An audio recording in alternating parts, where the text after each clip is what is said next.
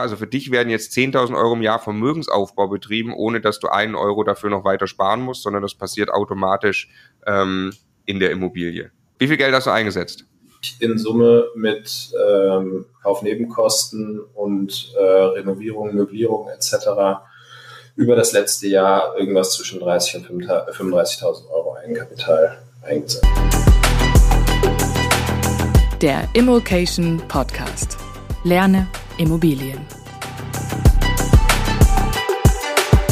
Vier Wohnungen in den letzten 18 Monaten gekauft, zu welchen Preisen und mit welchen Zinsen finanziert. Super spannend, das sind auch die ersten vier Wohnungen. Ich freue mich sehr, dass er heute mit mir spricht. Hallo Rami.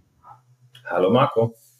Ja, also wir ähm, wollen deine Geschichte jetzt hören. Wir haben uns kennengelernt ähm, vor kurzem auf dem Abschlussworkshop der Masterclass in Berlin. Dann hat mir einer unserer Coaches, Martin Koschewski, gesagt, weil ich ja immer interessante äh, Geschichten suche, ähm, sprich mit dem Rami, weil äh, es ist wirklich sehr interessant. Du hast eben vier Wohnungen gekauft ähm, in Hildesheim. Du sitzt selber gerade in Göttingen ähm, und zwar seit Anfang 2022. Ich habe mich sehr gefreut in der Vorbereitung schon ähm, zu hören, dass das auch noch fast gleiche Wohnungen sind. Ähm, und die hast du dann jetzt quasi über genau diese Marktphasenänderung gekauft. Und äh, ja, was das für den Kaufpreisen gemacht hat, was das für ein Modell für dich ist, dass das funktioniert. Ähm, du hast auch noch Sondervermietung dann eben teilweise mit drin ähm, und wie du überhaupt den Start geschafft hast, äh, das ist natürlich jetzt super spannend zu hören. Ähm, genau. Äh, du bist Arzt. Wie alt bist du, Rami? Ich bin 33. 33, okay. Also machst schon ein paar Jahre den Arztjob, kann man von einigermaßen guter Bonität irgendwie noch ausgehen. Ähm, genau. Wo kommt Rami eigentlich her, der Name? Super schöner Name. Vielen Dank. Äh, aus Ägypten ursprünglich. Ähm, ich bin tatsächlich auch ähm, zwar in Deutschland geboren, in Ägypten aber aufgewachsen, auf eine deutsche Schule gegangen und äh, nach dem Abi dann zum Studium nach Deutschland gekommen. Und äh, seitdem wohne ich in Heidelberg und in Göttingen. Schön, schön. Genau. Hast dich entschieden dann, äh, also äh, von Heidelberg nach Göttingen und dann hast du dich entschieden, von Göttingen aus in Hildesheim zu kaufen. Da kommen wir gleich zu. Warum hast du jetzt überhaupt mit Immobilien angefangen? Ja, ich bin über im Endeffekt über das Vermögensaufbauthema zu den Immobilien gekommen. Das heißt, ich habe zunächst mal angefangen, mich mit Aktien-ETFs zu beschäftigen, ähm, dann auch so ein bisschen die äh, Fühler ausgestreckt in andere Assetklassen, habe ein bisschen rumexperimentiert mit Krypto und mit P2P-Krediten, habe da auch ganz spannende Erfahrungen sammeln können und habe mich dann im Endeffekt ähm, über über den, das YouTube Rabbit Hole, wenn man vom einen Video aufs andere kommt mit der Zeit, äh, bin ich dann äh, bei den Immobilien und bei Immocation gelandet und ähm, mich hat das Thema Hebeleffekt sehr fasziniert. Ähm, also die Möglichkeit, mit Fremdkapital selber Vermögen aufzubauen. Und ähm, ja, so habe ich mich dann entschlossen, auch Immobilien mit ins Portfolio zu nehmen und äh, bin von da aus dann auf die Reise gestartet. Du hast mir noch äh, in, in, den ersten Sprachnachrichten, die wir ausgetauscht haben, hast du mir gesagt, ähm, du hast auch mal Girokonten verglichen. Also das haben wir alle mal gemacht, ne? Aber dahinter steckt so ein bisschen. Wie bitte? Mache ich ein Stück weit auch immer noch. Ja. Ja, ähm, ja. Aber nur noch aus Neugierde und äh, ohne, ohne Handlungskonsequenz. Ich habe mich zum Beispiel unlängst geärgert über neue Gebühren auf, auf einem meiner äh, Hauptgirokonten. Mhm. Aber gut, irgendwann ist der Punkt gekommen, da ärgert man sich dann nur noch und äh, der Aufwand, das dann umzuziehen, äh, übersteigt bei weitem den möglichen Benefit, den man daraus. Ja, den, den, den Punkt haben wir ja letztens mal gemacht in irgendeinem Podcast, ne, hat, hat Stefan gemacht, wie, wie, wie, wie viel Zeit du eigentlich investierst, wie wenig Ertrag du kriegst, wie viel krasser das ist, wenn du derzeit eine Immobilie kaufst. Das ist ja logisch. Ähm, und trotzdem aber, glaube ich, ist es ganz, ganz wichtig, ähm, finanzielle Disziplin zu haben, sehr sauber zu sein und auch, keine Ahnung, nicht 20 Abos parallel zu haben. Das mag irgendwann egal sein, wenn der Cashflow groß genug ist. Ähm, aber äh, das ist einfach nicht, äh, nicht, nicht richtig, finde ich auch. Ne? Also sich damit dann am Ende wirklich auch auch gar nicht zu beschäftigen. Aber äh, genau, fand ich sehr lustig, dass du den Punkt aufgenommen hast und dann eben mit Hebeleffekt jetzt deine Zeit auch in was investiert hast, ähm, was dann natürlich noch ein bisschen, äh, bisschen krasser wahrscheinlich ist. Ähm, wie kamst du auf, auf, auf Hildesheim und was ist so deine, dein strategischer Gedanke quasi gewesen, jetzt damit Immobilien zu starten? Ja, also da gab's ähm, mehrere Aspekte. Für mich war wichtig und ich habe mich da ähm, relativ stark am Immocation-Konzept auch orientiert von, von Anfang an, weil ich fand, dass das für mich einfach Sinn gemacht hat, ähm, zu, ähm, zu investieren in Immobilien, die sich selbst tragen von Anfang an, ähm, die also nicht auf irgendwelche spekulativen Marktentwicklungen ausgerichtet sind, sondern ab Zeitpunkt Null im Idealfall Cashflow abwerfen. Ähm, dann war für mich wichtig, dass das Ganze gut erreichbar ist für mich. Ähm, also von Göttingen ausgehend jetzt mal für den Moment.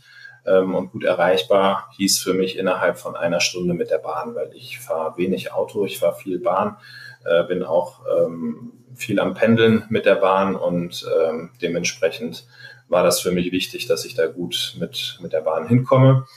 Und äh, ich hatte zunächst mal hier auch in Göttingen geschaut, habe dann aber gemerkt, hm, Göttingen ist vom Kaufpreisniveau auch vor allem Anfang 22 in einem Bereich, wo diese Rechnung nicht mehr ganz aufgeht. Was habe ich denn für äh, mittelgroße äh, B- bis vielleicht C-Städte in der näheren Umgebung, äh, wo das funktionieren könnte? Und Hildesheim ist mir seit längerem schon ein Begriff, auch weil meine Mutter da aus der Nähe zumindest kommt. Ähm, und äh, ihr hattet tatsächlich auf eurem Kanal auch mal einen äh, Podcast mit äh, zwei Leuten sogar, also ja, ne? unabhängige Podcasts, die auch in Hildesheim investiert haben. Die haben mich dann auch nochmal ziemlich inspiriert, ähm, wo ich mir gedacht habe, ja, das könnte auch für dich funktionieren. Das entspricht diesen Suchkriterien. Guckst es dir mal ein bisschen genauer an. Und bin dann da letztendlich auch gelandet am Ende. Was ist deine, deine Einschätzung, Hildesheim? In 20 Jahren hat man keinen Leerstand oder hat man Leerstand? Äh, oder wie gehst du damit um gedanklich? Ja, also ich denke, ich denke, die, die gesamte Region in Niedersachsen, wenn man sich so die Prognosen anschaut, ist ja jetzt nicht eine riesengroße Wachstumsregion. Es ist aber eine im Wesentlichen stabile Region. Ähm, Hildesheim hat in den letzten Jahren leichten Bevölkerungsschwund gehabt, jetzt aber nicht, nicht dramatisch. Ähm, wenn es Leerstand gibt in Hildesheim, dann vor allem in den äußeren Bezirken und dementsprechend habe ich geguckt, dass ich sehr, sehr zentral investiert bin. Ähm, das war nicht nur aufgrund äh, der Logistik auch für mich wichtig. Also wenn ich in Hildesheim nochmal eine Stunde unterwegs bin, dann äh, bringt es mir nichts, dass ich innerhalb von einer Stunde in Hildesheim bin.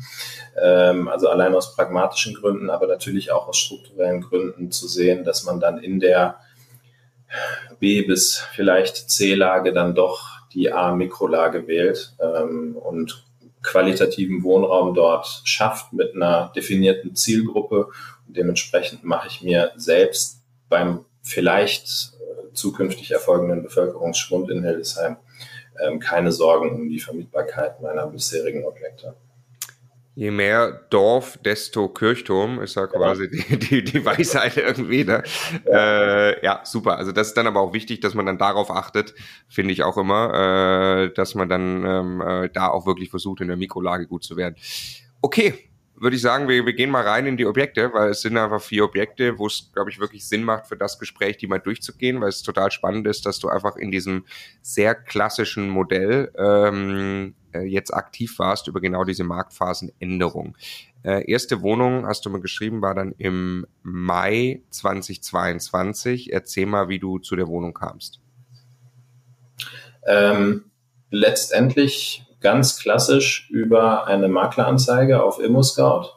Ich habe ähm, ich hab ja mich angefangen mit dem Thema zu beschäftigen, so in der letzten Jahreshälfte 21 ich bin immer jemand, der sich erst Wissen aneignen möchte, bevor er dann handelt. Das heißt, ich habe dann in der ersten äh, Jahreshälfte 22 auch bei euch die Masterclass gestartet und bin da ganz klassisch durchgelaufen, habe also die Tipps von Anfang an befolgt, Suchprofil einrichten, den Markt beobachten, ähm, habe mir lange ein Bild über die Preise gemacht, ja, lange, drei, zwei, drei Monate und äh, saß dann eines Sonntags auf dem Rennrad und äh, da kam auf einmal eine Anzeige rein, die ähm, im Gegensatz zu allem, was ich bisher gefunden hatte, ähm, vom Quadratmeterpreis und auch vom absoluten Preis irgendwie genau in mein Profil gepasst hat. Und dann habe ich direkt eine Nachricht geschrieben, habe direkt äh, danach sogar versucht anzurufen, was natürlich am Sonntag nicht funktioniert hat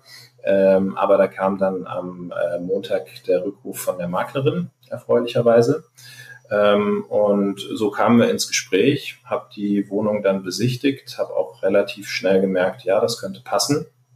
Und dann, und das war sicherlich Anfang 22 nochmal wichtiger als, als jetzt aktuell, sofort verbindlich zugesagt, gesagt, ich, ich nehme diese Wohnung und ähm, können Sie sie bitte reservieren. Und so hat das dann tatsächlich auch geklappt. Ich habe auch ein bisschen das Rennradfahren angefangen, habe ich gerade richtig verstanden. Du hast auf dem Rennrad Immobilien-Scout gecheckt, weil so, bin, so weit bin ich noch nicht, muss ich sagen. Nein, das, das tatsächlich nicht. Äh, so, so, ähm, nee, das wäre mir ein bisschen zu gefährlich. Aber ich habe auf dem Rennrad die Benachrichtigung gekriegt. Ich, hab, ich höre ja dann häufig Musik und dann äh, kam das Gebimmel und dann habe ich. Ach, du hast eine Push-Notification ja, ja. ja, okay, verstehe. Ja, ja alles klar. Ja, ich habe Push-Notification über Immo-Scout und über Immometrika. Ja, ja. Und ähm, das, ja, das war natürlich vor einem Jahr noch wichtiger als jetzt. Äh, ja, ja, ja, ja. Sprechen. Aber das, das war mir am Anfang recht wichtig, dass ich mir für mich ein Konzept entwickle, was wirklich zu 100 Prozent mobil funktioniert. Also äh, egal, wo ich gerade bin und wann ich das kriege.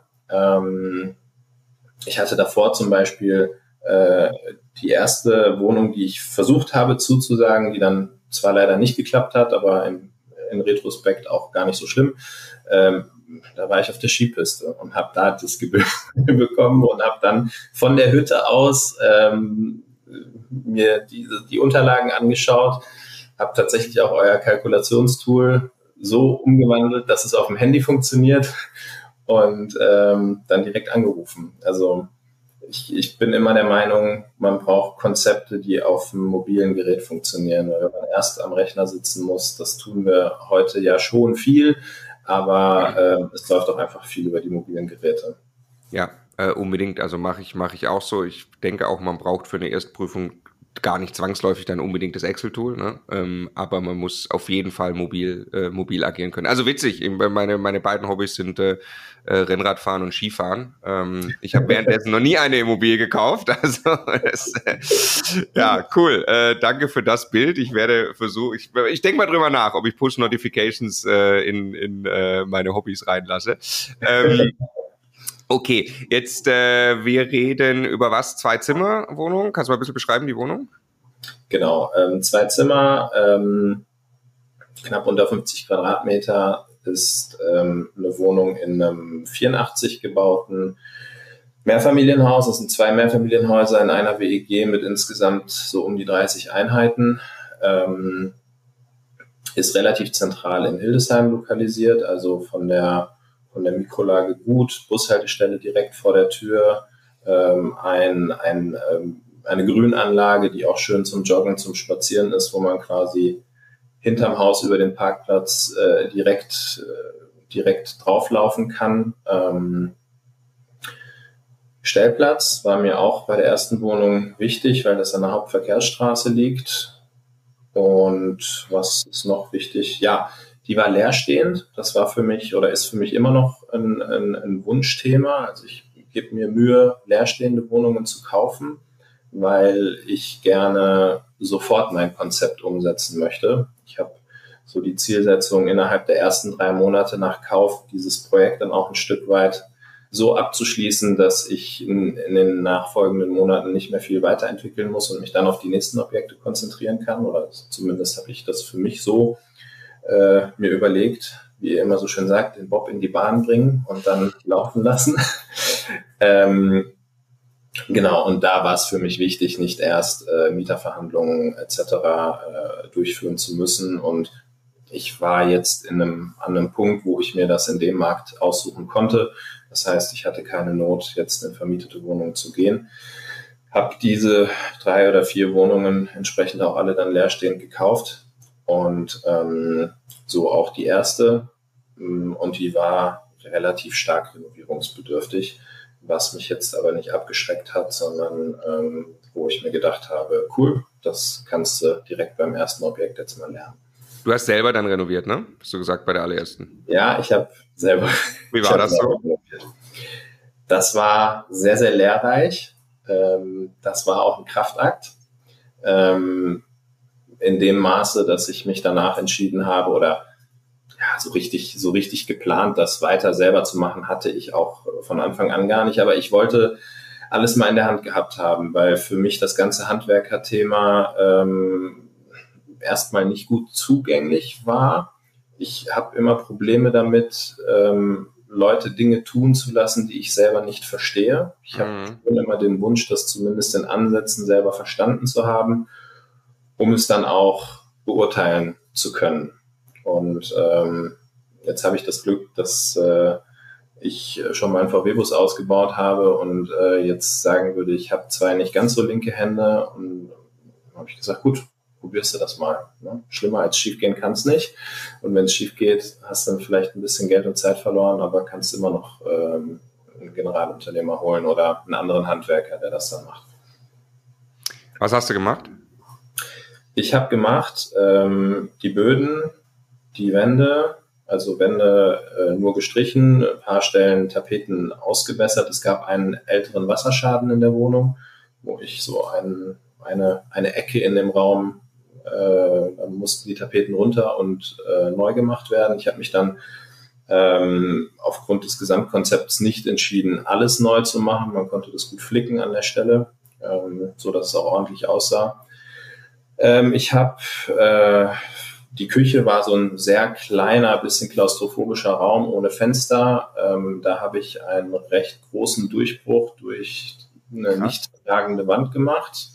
Ähm, und äh, da so eine Art Tresen-Bar-Konstruktion dann draus, draus gemacht. Das war so eine Ytong-Wand, ganz gut funktioniert, auch ein bisschen was gelernt.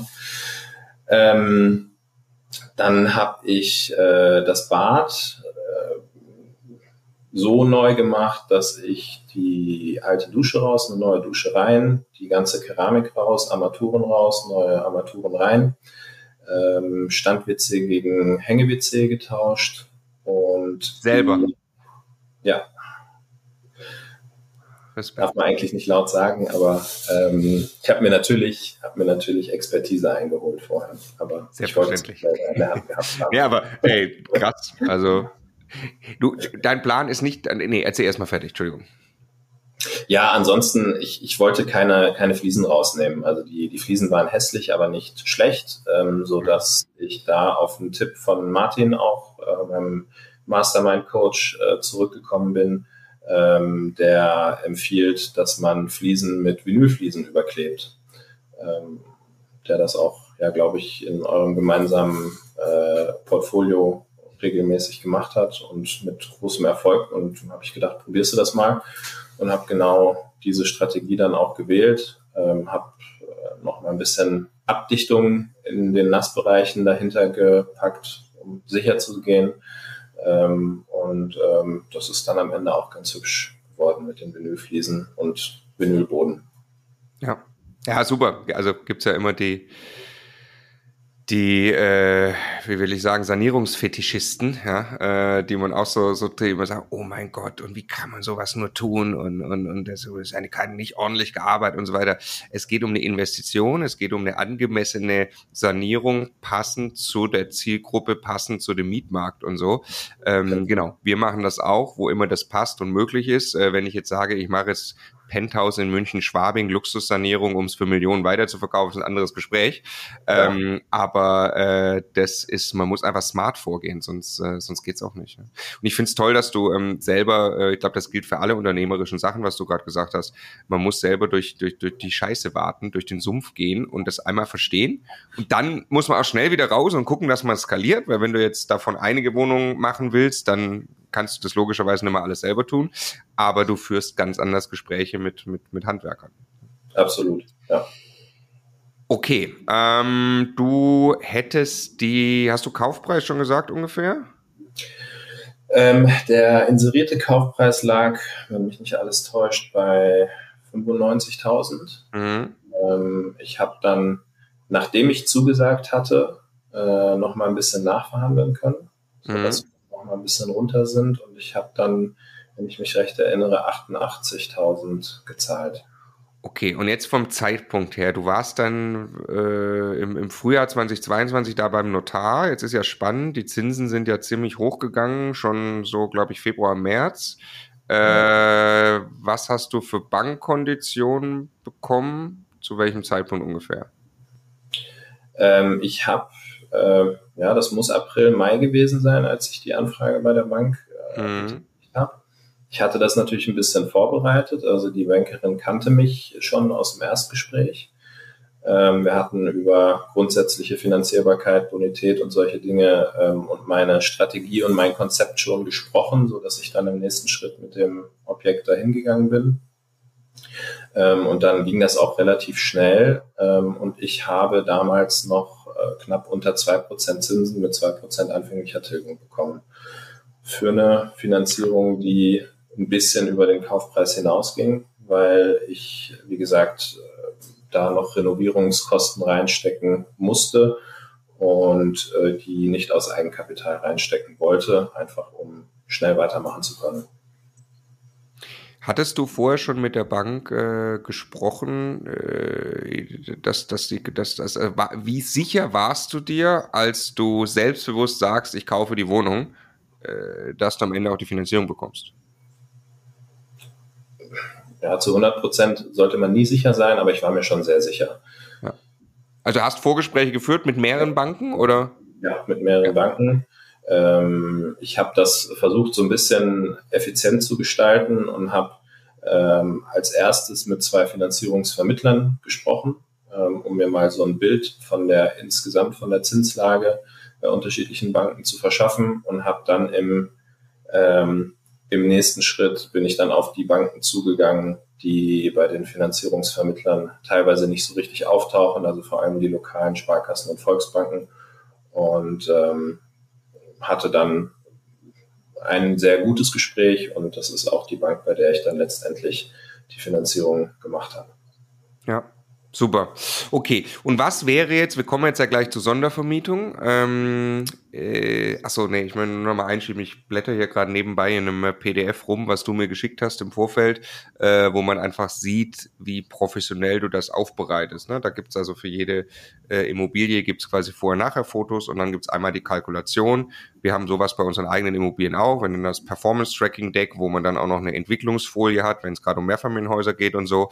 Ähm, aber ich, ich muss nur so ein PDF aufmachen und kann total verstehen, dass es logisch ist, dass du eine Bank überzeugt kriegst, ähm, und dass du mit einem guten Gefühl da rausgehst und dass du auch deutlich weiter natürlich noch skalieren kannst, wenn du das möchtest, ähm, weil es einfach, es braucht eine, eine, eine professionelle Aufbereitung, es braucht eine Klarheit in der Sache, deine Strategie ist hier beschrieben, ähm, äh, du hast alle Zahlen nochmal in einem Überblick, ja, also und deine Ziele für 2023 stehen drauf sensationell, ne? Also wenn du so mit Leuten ins Gespräch gehst, mit Bankern, mit auch auch auch auch Maklern und so, äh, toll, ja. Und die wenigsten tun es leider und es macht einfach einen großen Unterschied.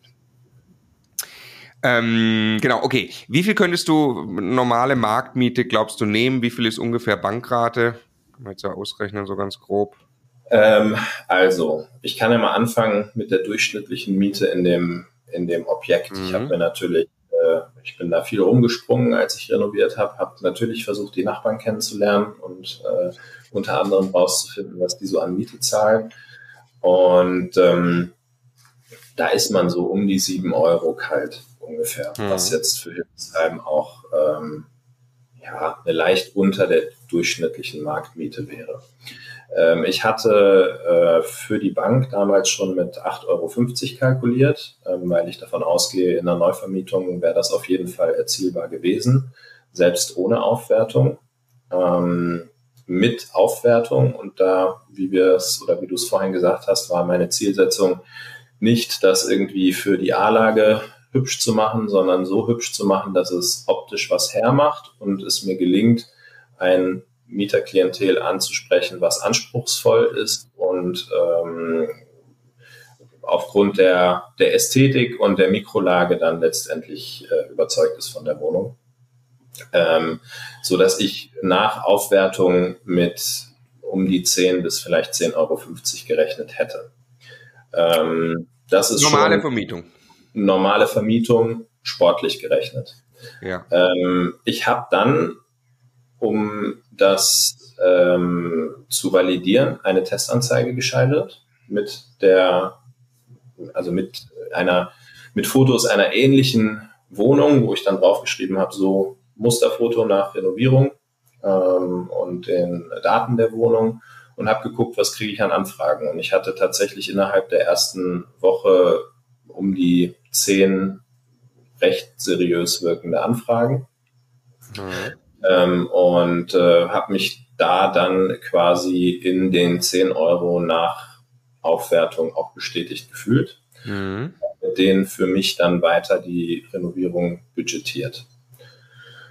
Und ähm, das war dann ein ganz glücklicher Zufall, weil ähm, ich über diese Testanzeige tatsächlich auch an ähm, die ja an die an die Dame gelangt bin, äh, über die ich jetzt äh, die aktuelle Vermietung realisieren konnte. Das ist äh, jemand, die letztendlich für Expats im Raum Hildesheim Wohnraum sucht, eine Art Maklerin, Vermittlerin.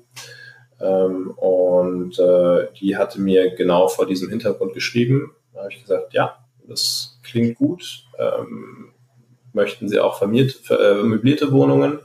Ähm, weil ich mit der, dem Gedanken immer schon so ein bisschen gespielt habe. Und dann hat sie gesagt, ja, möbliert ist auch in unserem Suchprofil. Habe ich gesagt, gut, wir bleiben in Kontakt. Ich melde mich in zwei Monaten wieder, dann ist diese Wohnung fertig. Ähm, und dann ähm, halte ich sie währenddessen auf dem Laufenden. Wir haben ein, zwei Videocalls gemacht, auch in der Wohnung, Baustellenfortschritt gezeigt. Ähm, und ähm, am Ende ähm, war das dann auch so, dass diese Wohnung in der Sondervermietung, wo wir gleich nochmal genauer drüber sprechen können, ähm, dann funktioniert hat als möblierte Kurzzeitvermietung. Okay, du hast ungefähr eine Bankrate von 300 Euro. Ähm, ganz, ganz grob, also im Monat jetzt müsste, müsste sein. Und du hast jetzt gerade bei, bei, bei 10 Euro kommt man ja quasi an die, an die 500 Euro Miete käme man hin. Ganz vorsichtig mit, äh, mit 7 Euro wäre man irgendwie gut über, über diese 300 Euro. Also irgendwas Marktmiete 350 bis 450 Euro ganz locker quasi. Ja. Ähm, und wie viel kriegst du bei der Sondervermietung? Ich krieg bei der Sondervermietung, da muss man jetzt äh, aufpassen, weil das ist ein Pauschalmietvertrag, mhm. das heißt inklusive ähm, warmen Nebenkosten, Strom und Internet, mhm. äh, und inklusive Möblierung. Und da bin ich ungefähr beim Doppelten, also knapp unter 1000 Euro. Knapp unter 1000 Euro, dann sieht man irgendwie 20, 30 Prozent ab, aber für dich bleiben da wahrscheinlich 700 Euro schon, schon kleben, ne? würde ich mal vermuten. Ja, da muss man dann nochmal genau nach den Nebenkosten und so nochmal schauen, ähm, weil die äh, strecke ich ja ein Stück weit vor. Also ähm, ja. ich bin abhängig vom Verbrauch äh, der Mieterin in dem Fall und muss da so ein bisschen mein eigenes Risiko bewerten. Ähm, Gut, aber 30 Prozent, also. Ja, ja, also ich denke, ich denke, dass das, das könnte dann, aber das ist realistisch. Selbst wenn ich da sage, du machst jetzt nur in Anführungsstrichen 650 Euro auf 300 Euro Bankrate, äh, das wäre wär ein Traum. Also äh, total cool, äh, dass das da funktioniert. Ich, ähm, also man kennt das ja natürlich aus, aus Städten wie Berlin, äh, München, Hamburg und so, dass da äh, sehr, sehr viel in der Richtung gemacht wird ähm, weil es dann auch darum geht, dass da Mietpreisbremse nicht gilt und äh, da ist natürlich das auch total vorstellbar, dass da Expats hinkommen äh, und, und, und, und Firmen eben viel den Bedarf haben, der Preis fast keine Rolle spielt, äh, wirklich auch extrem hochwertig möbliert wird und man dann eben ähm, auch solche Unterschiede äh, feststellen kann in der Miete. Ähm, krass, finde ich. Hildesheim hat 100.000 Einwohner, oder? Sowas? Pi mal Daumen, ja. Ja, ähm, dass es diesen Bedarf da zu geben scheint. Ne? Also siehst du das viel oder? Kann es hat mich ehrlicherweise selber auch ein bisschen überrascht, weil ich das nicht auf dem Schirm hatte. Ähm, ich denke auch nicht, dass es diesen äh, Bedarf so systematisch gibt wie an anderen äh, mhm. Standorten. Ich hatte auch mal, es gibt ja unterschiedliche Plattformen, auf denen man ähm, auch äh, ohne direkten Kontakt solche solche Vermietungen anbieten kann. Da hatte ich mal ähm, Hildesheim nachgeschaut. Wunderfletz ist ja zum Beispiel eine, eine von diesen Plattformen. Und ähm, da ist tote Hose. Also es ist nicht so, dass das wirklich ein großer Markt ist in Hildesheim. Ich denke, das war in dem Fall einfach ähm, mein Glück, dass ich über diese Testanzeige an den entsprechenden Kontakt gekommen bin. Ähm, und ich denke, man kann da natürlich gezielt auf die Suche gehen, aber das ist nicht so, dass ich damit rechne, dass ich alle meine Objekte zukünftig in Hildesheim so vermieten kann, weil, wie du schon sagst, der Markt dafür nicht groß genug ist. Ja. Also wenn du es quasi äh, hinkriegst, dann nimmst du es mit und äh, die ähm, Vermietungsmaklerin oder so, die hat eben Kontakt dazu zu Firmen, die das, die den Bedarf wohl haben, die kann man auch selber aufbauen. Genau, also nicht nur im Raum Hildesheim, die ist in ganz Niedersachsen unterwegs mhm. tatsächlich. Ähm, aber ja, da hatte sie jetzt mal einen Kontakt in Hildesheim. Ja, ja. Ich, der Sebastian ähm, Machens, äh, mit dem wir ja eben auch Interviews gehört, der macht ja äh, Sondervermietung in Hildesheim Monteure. Ne? Genau. Das wäre, ja. also wenn ich jetzt die Bilder anschaue, ich habe mir gerade deinen Durchbruch in der Küche angeschaut, wie es fertig aussah, äh, wie es fertig aussieht, wirklich ganz, ganz geil geworden, sensationell, ja. Also wenn ich mir vorstelle, was das vorher für eine Küche war, ohne diesen Durchbruch ist die Bar da dran, schöne Stühle, äh, überall das, also das Bild ist schon brutal toll. Ähm, würde ich jetzt nicht in die Monteursvermietung geben, muss ich sagen. äh, und also toll, wenn du da die Experts findest. Ähm, und vor allem, äh, das ist, glaube ich, wichtig herauszustellen, für dich ist klar, der Case funktioniert ohne Sondervermietung. Das war für mich immer die, oder ist immer noch auch die Grundvoraussetzung, dass es ohne Sondervermietung funktioniert, ja. Ja, ja. Also, toll. Gratulation zur Wohnung 1. Ähm, jetzt lass uns mal gucken. Jetzt hast du im Juli und November 2022 äh, nochmal gekauft. Mal allgemein gefragt, was hast du denn jetzt wahrgenommen in dieser Änderung der Marktphase in dem Ankaufsprozess? Gleicher Standort, gleicher Wohnungstyp, du bist der gleiche Mensch. Was für Unterschiede sind dir aufgefallen? Ähm, also ich würde sagen, ähm, die Wohnung, die ich im Juli gekauft habe, da war die, die Anzeige und die Anfrage schon ein bisschen, also das war fast zeitgleich mit der ersten Wohnung. Mhm. Da würde ich schon sagen, dass wir noch in einer relativ überhitzten Marktphase ähm, waren. Die hatte sich dann irgendwie ein bisschen verzögert. Dann sollte sie erst an jemand anders gehen. Da ist der, der ist dann aber kurzfristig abgesprungen, weil die Finanzierung geplatzt ist. Das könnte natürlich schon ein Effekt von diesem Zinsanstieg gewesen sein. Wobei bei dem Objekt, ich weiß nicht, das ist eine sehr oder eine kleine Wohnung, äh, niedrige Kaufpreissumme. Weiß nicht, ob da jetzt wirklich die Finanzierungen regelmäßig schon geplatzt sind im, äh, im Juli. Ähm, aber ja, letztendlich ähm, hat man am Anfang natürlich vor allem den Zinsanstieg wahrgenommen und ähm, dass die Rechnung schwieriger wird. Ähm, ich habe dann bei der zweiten Wohnung ähm, doch noch Konditionen bekommen, die so verträglich waren. Die Wohnung ist ein bisschen kleiner, auch zwei Zimmer, ähm, aber dafür nicht renovierungsbedürftig gewesen. Das heißt, da musste ich nicht mehr viel reinstecken ähm, oder eigentlich nur kleinere Schönheitsreparaturen. Da habe ich ähm, im Endeffekt, ähm, weil ich ja währenddessen auch mit der Renovierung der ersten Wohnung noch beschäftigt war, äh, geguckt, dass das relativ äh, überschaubar vom Aufwand nebenher läuft äh, und dass die Rechnung eben gerade so aufgeht, dass sie sich trägt und das tut sie auch eben gerade so, nicht mit leicht positivem Cashflow wie bei der ersten Wohnung. Und da habe ich dann auch nur eine Teilmöblierung vorgenommen und äh, über, eine, über ein reguläres Inserat letztendlich ähm, einen normalen Standardmietvertrag mit eben äh, dieser, dieser Teilmöblierung als unentgeltliche Nutzungsüberlassung äh, on top ähm, äh, durchgeführt.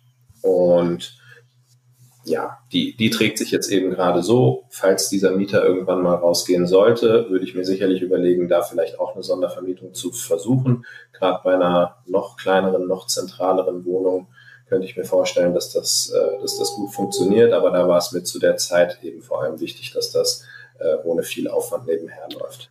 Und bei der dritten Wohnung im November, da hat man dann wirklich schon erste Effekte ähm, der veränderten Marktphase gesehen, in der Hinsicht, dass auch die Preise gefühlt etwas runtergegangen sind und äh, besser nachzuverhandeln waren. Hast du bei Wohnung 2 nachverhandelt? Auch bei Wohnung 2, ja, habe ich, hab ich leicht nachverhandelt. Also im Bereich von 5% oder weniger, wenn, wenn ich so. Ja, okay. Ja. Und Wohnung 3, wie viel hast du da nachverhandelt? Wohnung 3 habe ich, ähm, die war ursprünglich für 115 drin und ich habe sie für 100 gekauft. Okay, cool. Und jetzt können wir die Reihe voll machen. Ich weiß ja schon von Wohnung 4, hast du mir gesagt, äh, nochmal krasser, ne? Ja, ursprünglich mal für 118 drin. ähm, Dreizimmerwohnung allerdings, größer.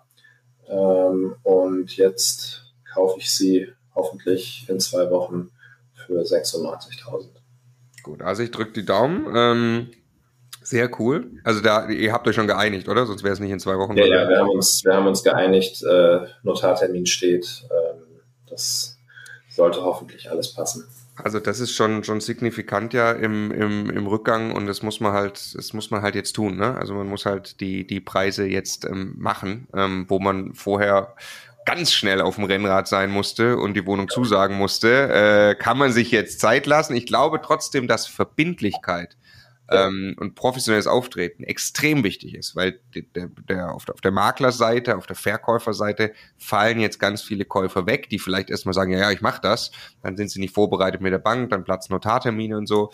Ähm, und äh, so einen Verhandlungserfolg zu erzielen in, in der Größenordnung, äh, da muss man dann auch eben, alles andere muss dann, glaube ich, sehr, sehr gut sein. Sonst kriegt man das auch nicht, sonst wird man nicht für ernst genommen. Ne? Aber wenn derjenige wirklich, wenn der Verkäufer und der Makler beide denken, okay, der Typ kauft garantiert, der weiß, was er tut, der ist professionell, wie er mir gegenüber wirkt. Ich meine jetzt nicht professionell im Sinne von, der hat schon 100 Wohnungen gekauft, aber ähm, er macht einen guten Job. Da, und, und jetzt kriege ich von dem ein Angebot, was ich zwar echt frech finde, aber dann weiß ich, das Ding ist durch. So klappt's halt dann. Ne? Ja, kann ich bestätigen. Und bei Wohnung 4 hatte ich äh, tatsächlich auch noch den, äh, den zusätzlichen Bonus, dass ich die Maklerin schon kannte von Wohnung 3. Mhm. Äh, also die wusste, wenn ich ein Angebot mache und sage, ich kaufe die Wohnung, dann ist das auch so. Ja. Ja. Also jetzt äh, sind wir natürlich gleich noch gespannt äh, in, in, in Summe, wie viel Eigenkapital auch reingeflossen ist, äh, wollen wir gleich drüber sprechen, aber ähm, jetzt nochmal kurz die Wohnung, durch die Wohnung 2 sagst du 0 Euro Cashflow ähm, und die Zinsen.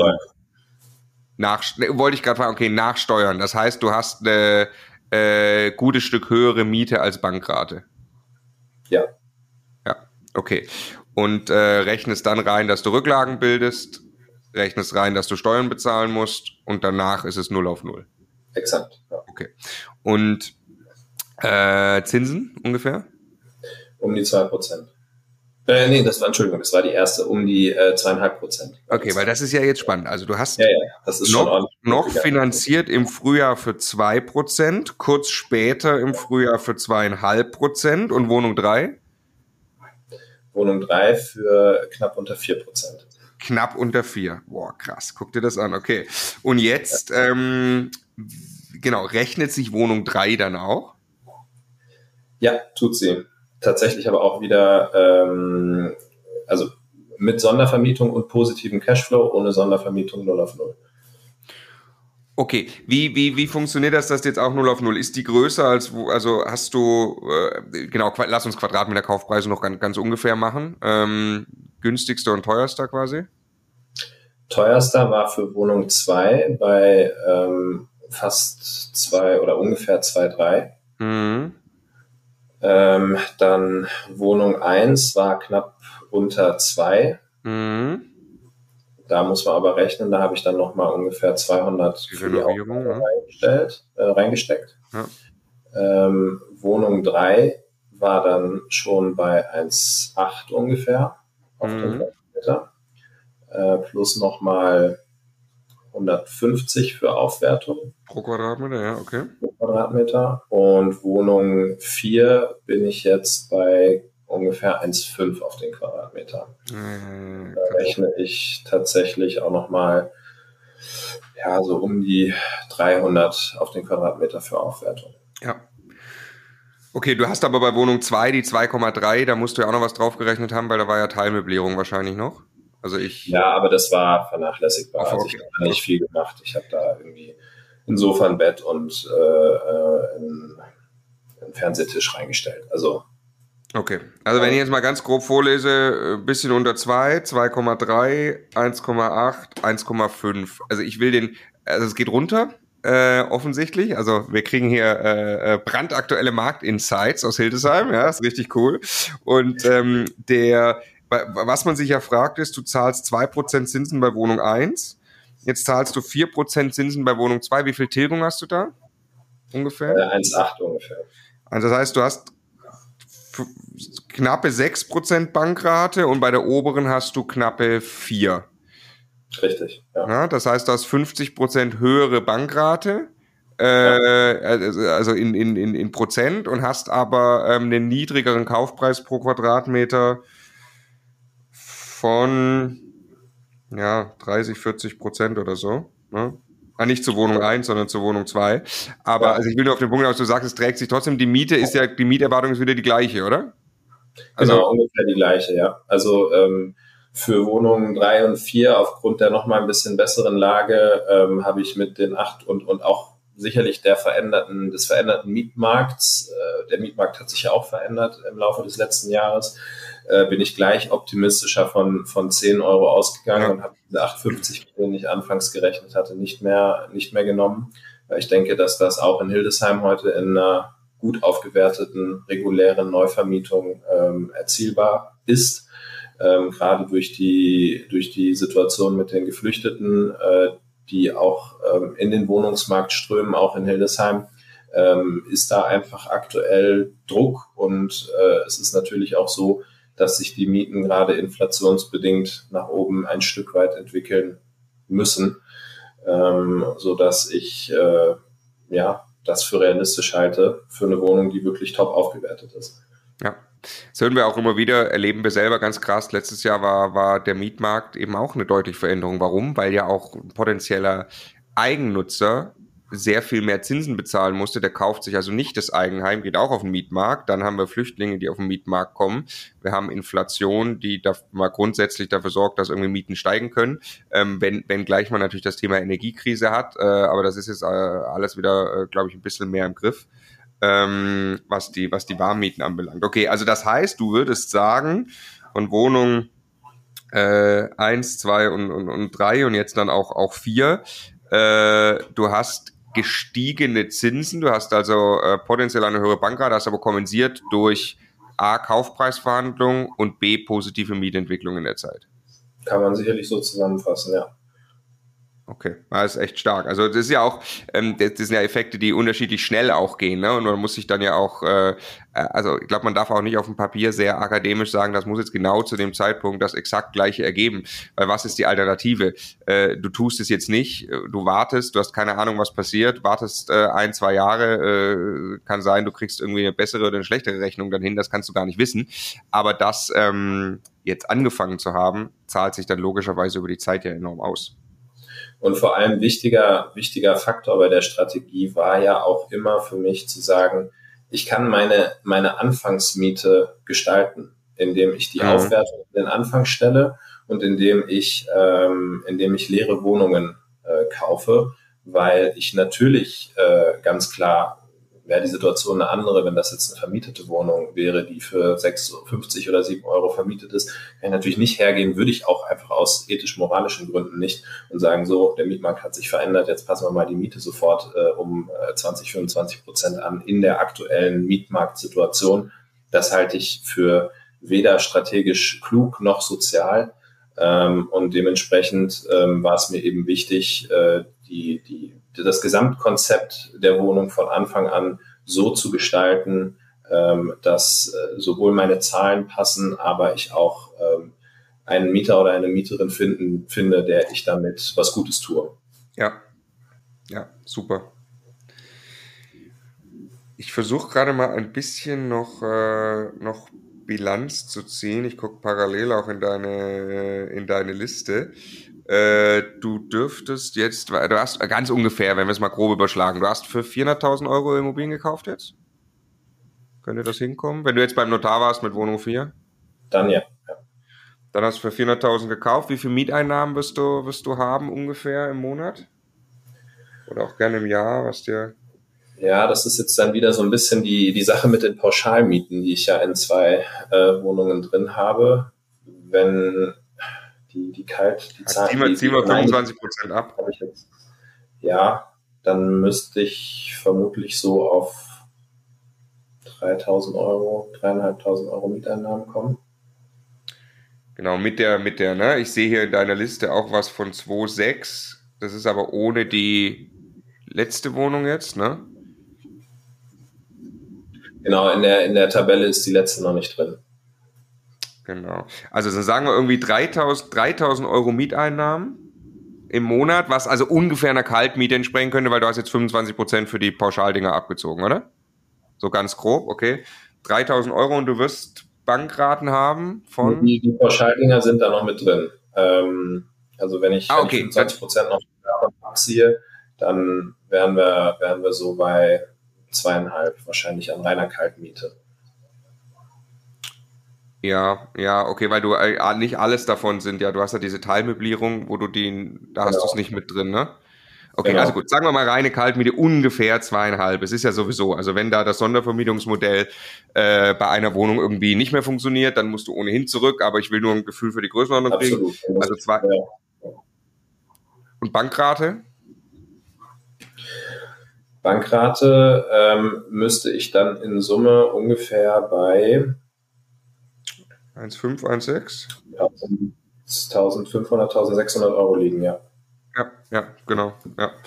Okay, und ähm, wenn ich es dann mal ganz simpel mache, der Basti macht es ja immer so schön, äh, der sagt, okay, du hast jetzt 2,5 Kaltmieten, wir sind vorsichtig, du hast 1,6 Bankraten, sagen wir mal, nur überschlagsweise, ne? Das ist, bitte kann uns jetzt niemand hier festsagen auf deine genauen Zahlen, ist aber überhaupt nicht wichtig.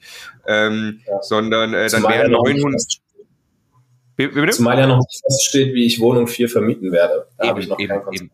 Ja. Aber es geht ohnehin. Also das auf Nachkommastellen genau äh, zu planen ist sowieso nicht möglich. Also, aber ich weiß, ich nur machen will, ist 2500 Euro Mieteinnahmen kalt gegen 1600 Euro Bankrate bleiben 900 Euro übrig.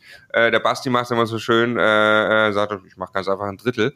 Ich sage, ein Drittel hebe ich für die Steuer auf äh, ein Drittel lege ich zurück äh, für, für schlechte Zeiten in den Wohnungen quasi, ja. Ähm, und ein Drittel könnte ich mir sogar jetzt schon als, äh, als Cashflow genehmigen. Ne? Also da könnte man sich jetzt schon quasi äh, das könnte man im Monat schon verkonsumieren, wenn man es denn bräuchte. Brauchst du nicht, du arbeitest ja ganz normal. Ähm, aber tatsächlich würden jetzt hier auch schon freier Cashflow entstehen und das in Jahr eins deiner äh, Investorenkarriere und das äh, äh, in dieser Marktphasenänderung. Also finde ich unglaublich bemerkenswert. Wirklich toll. Vielen Dank. Der fließt natürlich in die nächsten Objekte, der freie Cashflow. Ja, ja, genau. Ja.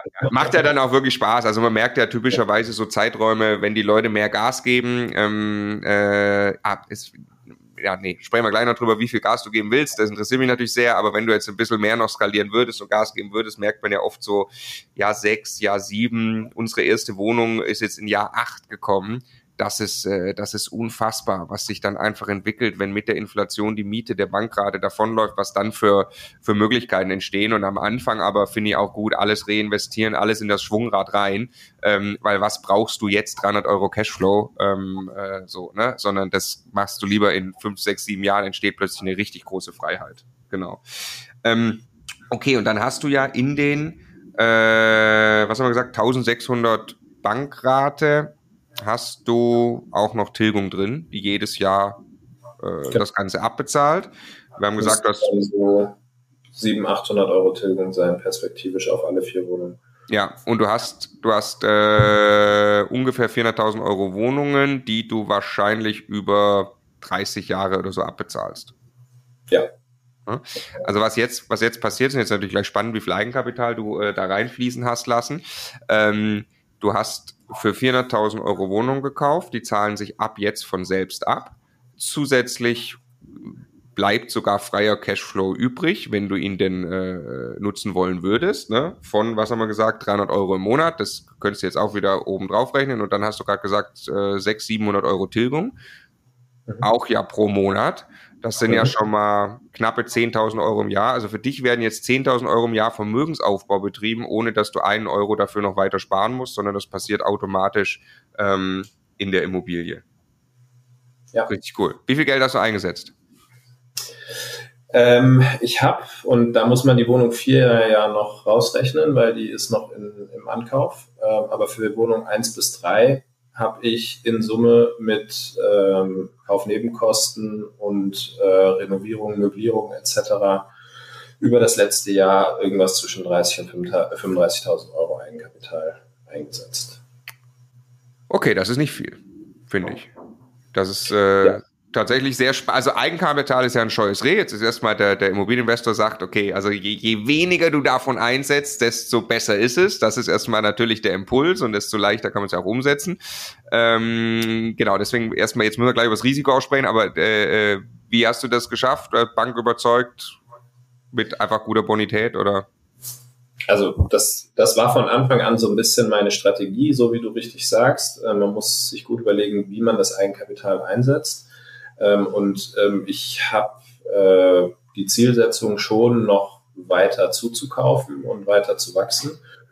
Und habe das direkt von Anfang an äh, meiner Bank auch als Strategie so präsentiert, ähm, dass gerne die die Tilgung ähm, niedrig sein darf, jetzt nicht zu niedrig. Ich denke irgendwas zwischen 2% beim damaligen Zinsniveau, jetzt sind wir so bei 1,8%, das ist in Ordnung. Viel tiefer würde ich aber auch nicht gehen wollen, also 1,5 oder 1% Tilgung. Da fühle ich mich dann auch nicht mehr wohl mit, ehrlicherweise. Ähm, gleichzeitig aber dann auch zu gucken, dass wenn renoviert äh, wird oder aufgewertet wird, dass äh, man das eben versucht mitzufinanzieren. Ähm, so wie, wie, wie ihr auch äh, ganz, ganz gut mit, mit dem Beispiel der Heizung an eurer ersten Wohnung äh, mhm. gesagt habt. Ne? Also dass äh, man, man, man leiht sich Geld von der Bank, um in der Wohnung einen Mehrwert zu schaffen und dieser Mehrwert generiert dann gleichzeitig auch nochmal positiven Cashflow. Das heißt, das ist auch wieder Geld, was letztendlich Fremdkapital, was investiert wird. Und ähm, das finde ich super logisch äh, und habe das dann äh, in, der, in der Strategie auch so der Bank äh, hoffentlich überzeugend dargebracht. Die Bonität hat sicherlich auch geholfen. Und so hat das bis jetzt dann eigentlich ganz gut funktioniert. Okay, nur um es nochmal noch mal, noch mal zu klären, also du bist äh, seit ein paar Jahren Arzt, kann man sich vorstellen, dass die Bonität gut ist, du hast aber nicht irgendwie eine Million geerbt, äh, die du äh, noch irgendwo rumliegen hast, okay. Nee, das nicht. Und ich gucke auch, ähm, ich gucke auch, ähm, ich mache zwar viel Immobilien im Moment, aber ich bespare immer noch weiter meine ETFs parallel. Also mhm. das ist für mich eine Säule des Vermögensaufbaus und das soll nicht soll, soll eine große, aber nicht die einzige werden. Das heißt, ich gucke schon, ähm, dass ich nicht jeden letzten Cent, der jetzt übrig bleibt, da in die Immobilien stecke, sondern dass ich weiterhin diversifiziert bleibe. Ein Kampf, den Stefan und ich auch kennen. Wir sind leicht exponiert ins Thema Immobilien. Ja, wenn man mein Portfolio äh, genau, Portfolio. Ja, ist sehr witzig, weil unser Unternehmen Immocation ja auch an diesem Markt hängt. Ne? Also so, ja. das ist schon eine relativ heftige Gewichtung. Aber äh, okay, ich finde das, also das heißt, wir reden über äh, 100% Finanzierung, teilweise auch dann irgendwie noch Renovierung mitfinanziert. Jetzt muss man natürlich wirklich aufpassen. Ähm, den, den Punkt, den ich immer machen will, wenn man sagt, Leute sagen, ich probiere mal eine 100%, ich probiere mal eine 110% Finanzierung. Was immer schlecht ist, wenn das Leute probieren, die sich nicht leisten können, die also einfach keinen Cent mehr auf dem Konto haben und deshalb gern die Kaufnebenkosten mitfinanziert hätten. Das ist ohnehin jetzt noch schwieriger geworden und auch ohnehin schon immer sehr, sehr gefährlich geworden. Ähm, da würde ich sagen, guckt, dass, dass man mit 80, 90 Prozent Finanzierung maximal eigentlich rangeht, äh, wenn das quasi das Eigenkapital dann auffrisst und einfach so läuft. Wieder separat zu betrachten ist eine äh, Kredit, wie du es genau gerade gesagt hast, für wertsteigernde Maßnahmen. Das macht natürlich total Sinn, weil da stehen da, ne, das ist ja bei Kaufnebenkosten, die sind weg, da ist kein Mehrwert dahinter, kein, kein, kein ähm, Vermögenswert dahinter. Und bei äh, Dingen wie jetzt äh, eine, eine Möblierung, die das dann, die den Cashflow erhöht, ist ja offensichtlich dann ähm, Vermögenswert dahinter, ne? Oder wie eine Heizung in unserem Fall. Ja. Okay, also sehr, sehr cool. Äh, wie lange hast du festgeschrieben? Zehn, äh, zehn Jahre. Okay, das heißt, du hast dein Zinsänderungsrisiko im Blick, ne? ähm, hast aber jetzt ja tatsächlich auch schon zu etwas höheren Zinsen Teil, äh, Teil festgeschrieben. Ähm, hast du irgendeine eigene Meinung zu den Zinsen? Stellst du dich darauf ein, dass das in zehn Jahren bei zehn Prozent ist? Das glaube ich nicht. Ne? Also ich glaube bei zehn Prozent nicht, aber äh, die, die äh, viel verschriebene Achterannuität, ja, ja. Äh, die, die kommt jetzt dann doch wieder in, in den realistischen Rahmen. Und tatsächlich habe ich für mich jetzt für meine eigene Rechnung, ähm, rechne ich jetzt mal mit der. Ja, also ich gucke, ich, ich äh, bewerte mein Zinsänderungsrisiko so, dass mich nach zehn Jahren auch eine achte Annuität nicht aus der Bahn werfen würde, auch wenn ich eben mit solchen ähm, höheren Prozentsätzen dann finanziere.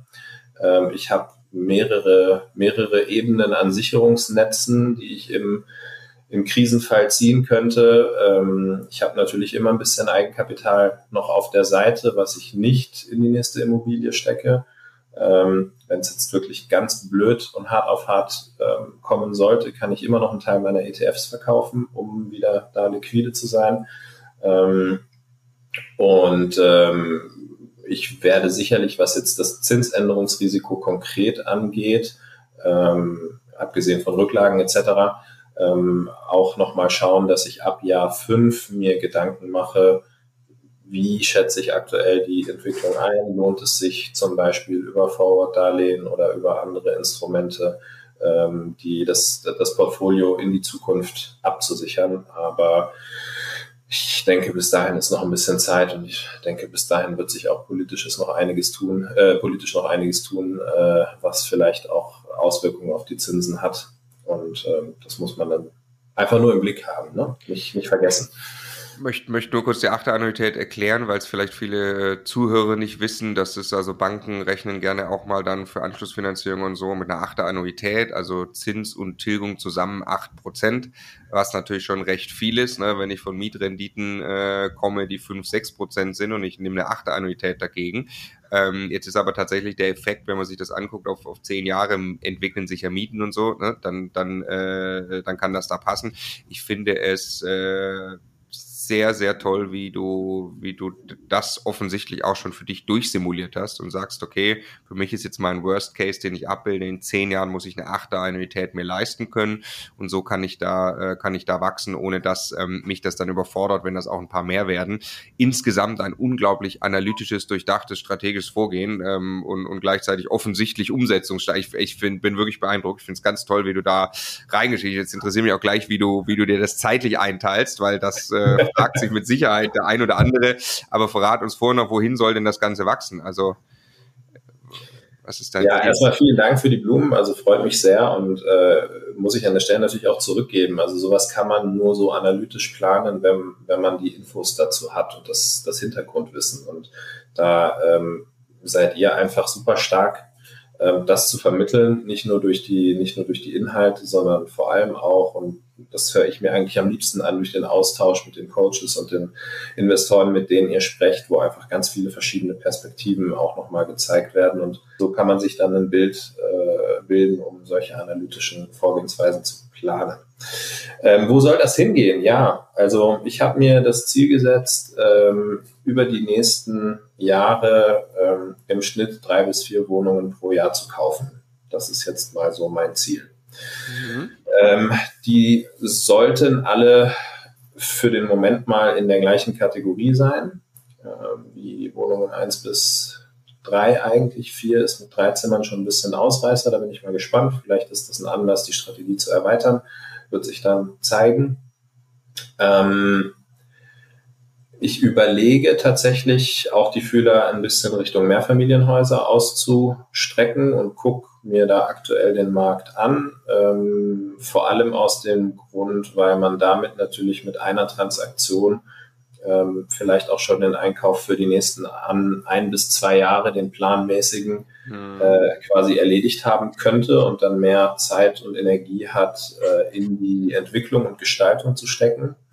Ähm, auf der anderen Seite beißt sich das halt so ein bisschen mit meiner bisherigen Strategie. Also ein Mehrfamilienhaus wird nie leer sein. Das heißt, da müsste ich, müsste ich äh, ähm, einfach ein bisschen anders denken dann. Und man hat natürlich auch ein gewisses Klumpenrisiko, ähm, was ich jetzt aus der Aktienwelt kommend immer so ein bisschen äh, erstmal, äh, ja nicht kritisch, aber ich muss mich damit mal anfreunden. So. Ähm, und ich würde gerne perspektivisch auch die Standorte diversifizieren. Also Hildesheim funktioniert für den Moment sehr gut. Ähm, bei mir selber persönlich steht aber sicherlich ähm, innerhalb der nächsten fünf Jahre auch nochmal ein Ortswechsel an. Und ähm, darauf basierend werde ich dann schauen, welchen Standort ich vielleicht noch mit dazu nehme. Ähm, für den Moment will ich mich hier in der Region eher auf Hildesheim konzentrieren, damit ich nicht in einer Region, die später dann nach dem Ortswechsel vielleicht wirklich weit entfernt ist von mir, auch noch verschiedene Unterstandorte habe, wo ich schwer hinkomme. Logistik und in dem Kontext Zeitmanagement ist natürlich immer ein sehr, sehr großes Thema bei mir, weil ich die Möglichkeit haben will, ähm, im Bedarfsfall schnell vor Ort zu sein und auch einschreiten zu können. Dann versuche ich ähm, im Moment dieses Thema Strukturen direkt am Anfang mitzugestalten. Also das, was ja Hast du die alle noch privat? Ähm, ja, habe ich alle privat. Ähm, ich meinte Strukturen, aber vor allem im Hinblick auf Verwaltungsstrukturen. Ah, okay, sorry.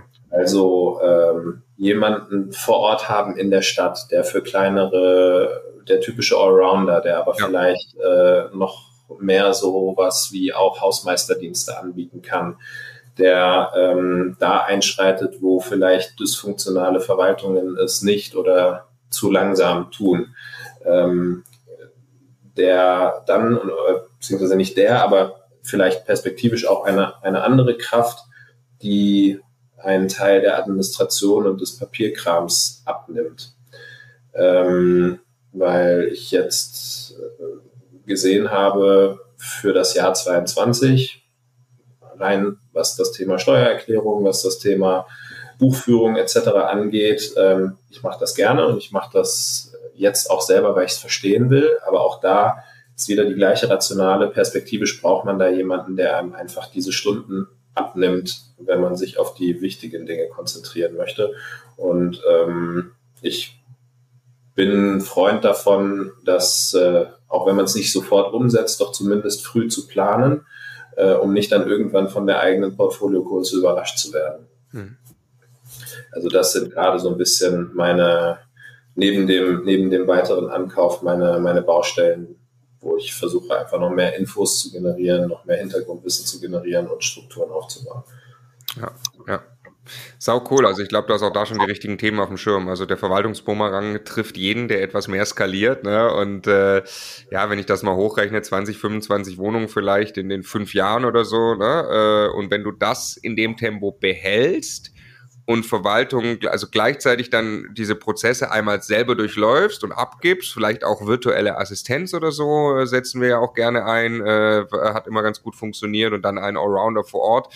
Dann geht das so Schritt für Schritt. Was, was wir auch oft beobachten, ist dann natürlich so ein bisschen Einbiegen auf den Hockeystick. Also du bist mit den Banken gut, du hast quasi Eigenkapital ausreichend, um wirklich weiter zu skalieren, du hast bewiesen, das Modell funktioniert irgendwie, würdest dich zu durchringen, sagst vielleicht noch Klumpenrisiko Mehrfamilienhaus, ja, dann kaufe ich halt fünf Häuser, ja, äh, wenn das, wenn das passiert, ja, äh, was auch bei vielen schon passiert ist, dann einfach über einen Zeitraum von fünf Jahren, ähm, dann kommt der Verwaltungsbumerang natürlich nochmal schneller und heftiger. Äh, entsprechend ist es äh, gut, dann, dann auch vorbereitet zu sein. Ne? Äh, genau, und dann ist aber natürlich deswegen, auch. Deswegen ist es auch ganz toll, dass äh, ich gerade genau beobachten kann, was bei euch so in der Hinsicht passiert. Also ich verfolge das sehr, sehr, sehr, sehr, äh, äh, kleinlich, das Thema äh, virtuelle Assistenz, das Thema Strukturen schaffen ähm, ja, ich, ich meine, der Mensch lernt ja viel durch Abgucken. Und wenn es die Möglichkeit gibt, äh, aus Erfahrungen anderer zu lernen, dann bin ich da immer an, an erster Reihe mit dabei und sehr aufmerksam. Ja, also die, die, mein, bei uns ist ja, wir haben ja, in drei, dreieinhalb Jahren 20 Mehrfamilienhäuser gekauft in Partnerschaften, in verschiedenen, versuchen da einen Überblick zu bekommen. Wir haben erstmal Co-Investoren, die sich da äh, sehr reinhängen. Ähm, wir haben äh, im Moment äh, noch lokale Verwaltungen, die da, die da drauf sitzen, wo wir echt teilweise am struggeln sind und dann zentral ja nicht ganz voll, aber ah, also sagen wir mal keine Ahnung, drei Halbtagskräfte oder so, würde ich jetzt schätzen, über und immer verteilt, ähm, die nochmal irgendwie zentral das Ganze zusammenhalten. Also in Summe 250 Einheiten knapp. Ähm, wie gesagt, verteilt über Co-Investoren. Ne?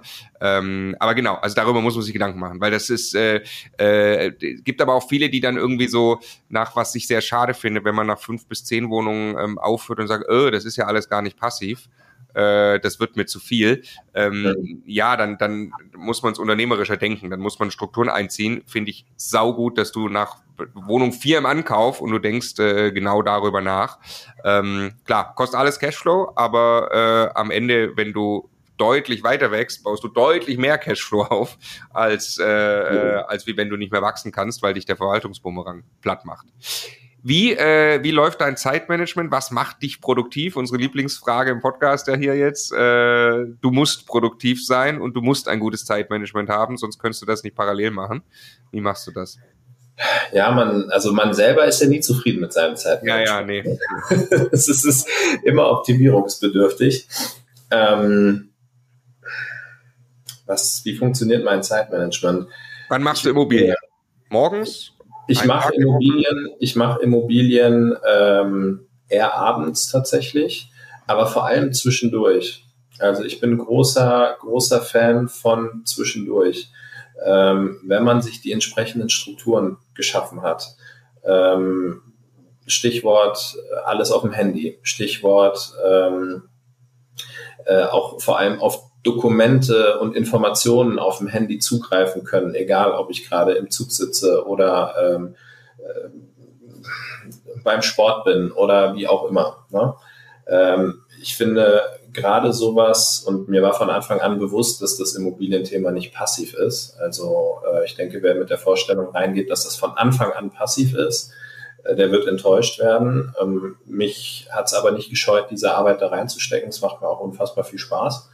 Ähm, und ähm, ja, dementsprechend versuche ich einfach sehr, sehr viel zwischendurch abzubilden. Für Dinge, für die man sich wirklich Zeit und Konzentration nehmen muss, ähm, nutze ich gerne meine Zugfahrten, von denen ich halt mhm.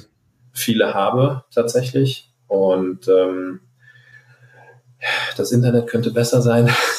Ja, wem sagst du das? Ist, äh, und, und der Bildschirm größer, aber unterm Strich funktioniert es dann doch eigentlich ganz gut ähm, Dinge, für die man Konzentration braucht, zum Beispiel äh, Angebote schreiben, zum Beispiel äh, Belege sortieren, ähm, Steuererklärung planen, äh, solche Dinge. Das mache ich dann gerne im Zug. Und ansonsten die, das Thema äh, Renovierung Wohnung 1, wie gesagt, das war ein Kraftakt. Das ging über drei Monate. Da habe ich jedes Wochenende in der Wohnung verbracht und ich hatte drei Monate eigentlich keine, keine Freizeit mehr oder weniger.